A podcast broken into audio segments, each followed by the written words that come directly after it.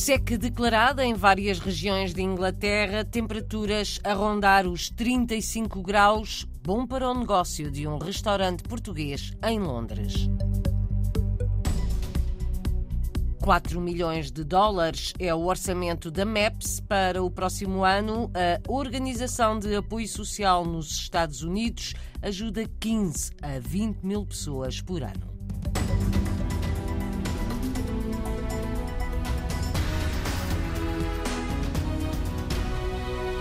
Já há muitos emigrantes entre milhares de pessoas no Santuário de Fátima para aquela que é conhecida como a peregrinação dos emigrantes. As cerimónias religiosas começam às nove e meia da noite com o terço, seguindo-se a procissão das velas e a celebração da palavra vai ser presidida pelo brasileiro Edgar Cunha, bispo de Fall River, nos Estados Unidos, onde reside uma grande comunidade portuguesa.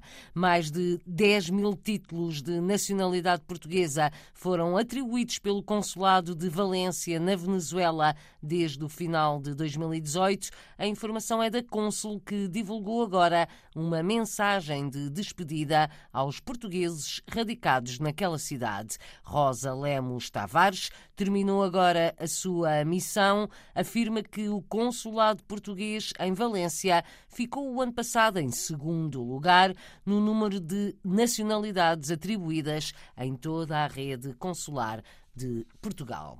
Inglaterra tem grande parte do território em situação de seca. Decisão hoje do governo para várias regiões do país. A falta de água afeta o sul, o centro e também a zona leste, num território onde a chuva é muito habitual. As temperaturas também estão acima do que é normal. Inglaterra enfrenta esta sexta-feira um aviso de calor extremo.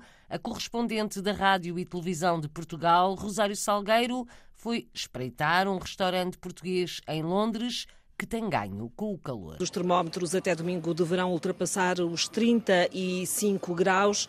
É eh, uma realidade quase inédita, porque inédito, Marco, foi em julho. Em julho é que foi bastante mais eh, difícil. O Marco é eh, gestor, proprietário de um restaurante perto de um reservatório, de um lago artificial. Este calor acaba por ser bom para o negócio. Sim, foi muito bom. Tivemos uma, uma média de 2 mil pessoas por dia a visitar aqui o, o nosso recinto compram mais eh, produtos eh, frescos ou uh, sente-se que eles estão a ficar mais retraídos, os clientes estão a ficar mais retraídos por causa do aumento do custo de vida?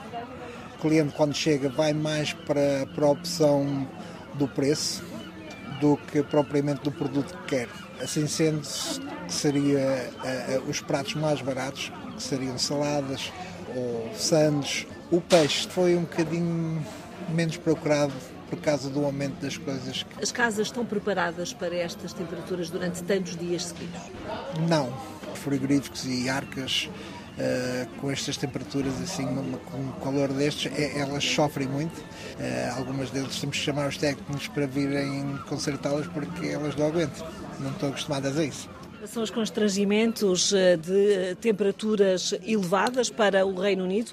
Para quem é eh, português e aqui vive, está-se num verão agradável, mas eh, também pesa o elevado custo de vida, com uma inflação já quase nos 10%, mas com o governador do Banco de Inglaterra a dizer que em outubro chegará aos 13%. Inflação e temperaturas a subir em Inglaterra.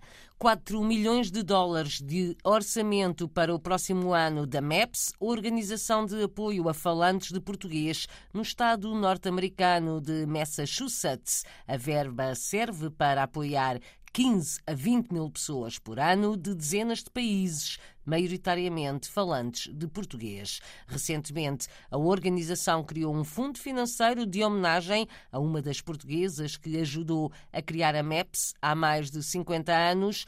O diretor de comunicação Isidro Fagundes explica na RDP Internacional como e para que se financia a MEPS, a começar pela homenagem a Carmen Pacheco Medeiros. Foi uma grande membro da, da, nossa comunidade, da comunidade portuguesa aqui em Cambridge, que esteve envolvida na criação da MEPS eh, nos anos 70 e que, após a sua reforma, foi membro da direção da MEPS durante mais de 20 anos. No seguimento do falecimento dela, agora em maio, decidimos criar este fundo como integrante do, do Fundo de investimento geral da MAPS, mas decidimos criar este fundo, resultado de doações que familiares e amigos da Carmen fizeram, a que nós acrescentámos alguns fundos para fazermos o mínimo necessário e, portanto, este fundo foi criado para preservar o legado da Carmen, ao mesmo tempo ajudar a nossa organização, que a Carmen tanto amava e tanto dedicou a sua vida a construir e a, e a manter.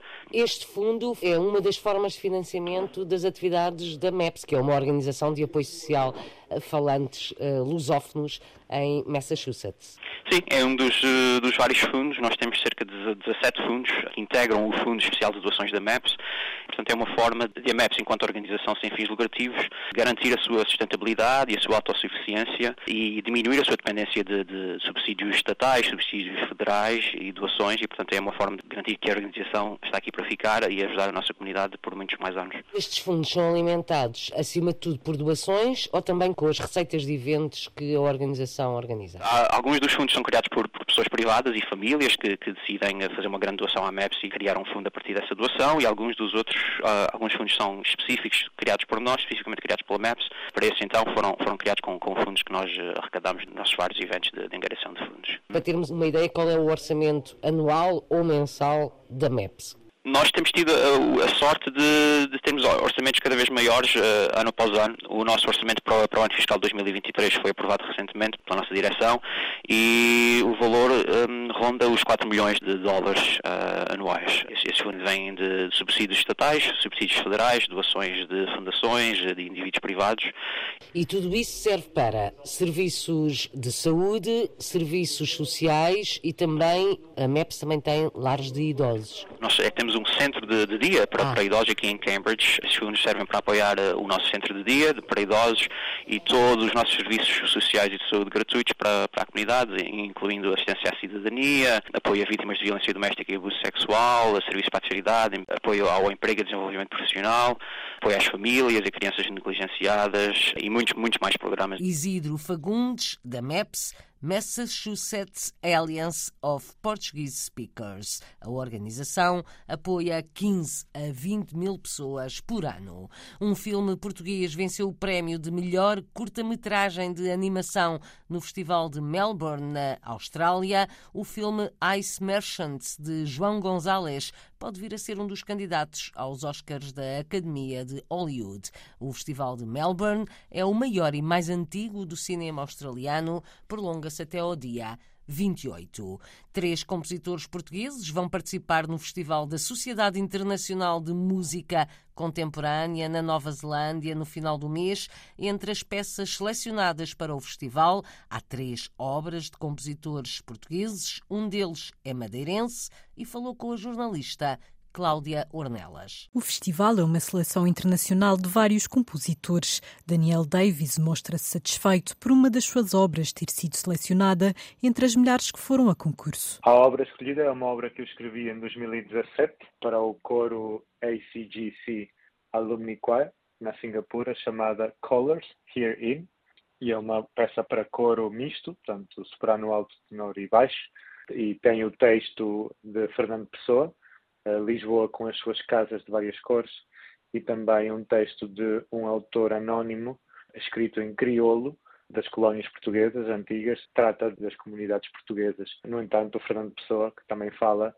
desta questão de viajar, mas não viajar, ficar na, no seu espaço, Portanto, trata deste paralelismo entre várias comunidades à, à, volta do mundo. Daniel Davis considera que a região dá valor ao seu trabalho, mas não esconde o desejo de ver mais obras suas a serem tocadas na Madeira. Também sei que é difícil porque o público da música clássica que a região acolhe é um público mais melómano, digamos assim, é um público que gosta mais da sua música clássica, dos seus Mozart, Beethoven, uh, tudo aquilo que é parte do canon mas sim, uh, gostaria de ter muitas mais coisas na Madeira, mas não têm acontecido mas acontecem de vez em quando, portanto não me posso queixar. Em 2013, Daniel Davis ganhou uma menção honrosa do Prémio de Composição da Antena 2 em parceria com a Sociedade Portuguesa de Autores. Três portugueses vão participar no Festival da Sociedade Internacional de Música Contemporânea na Nova Zelândia na última semana deste mês de agosto.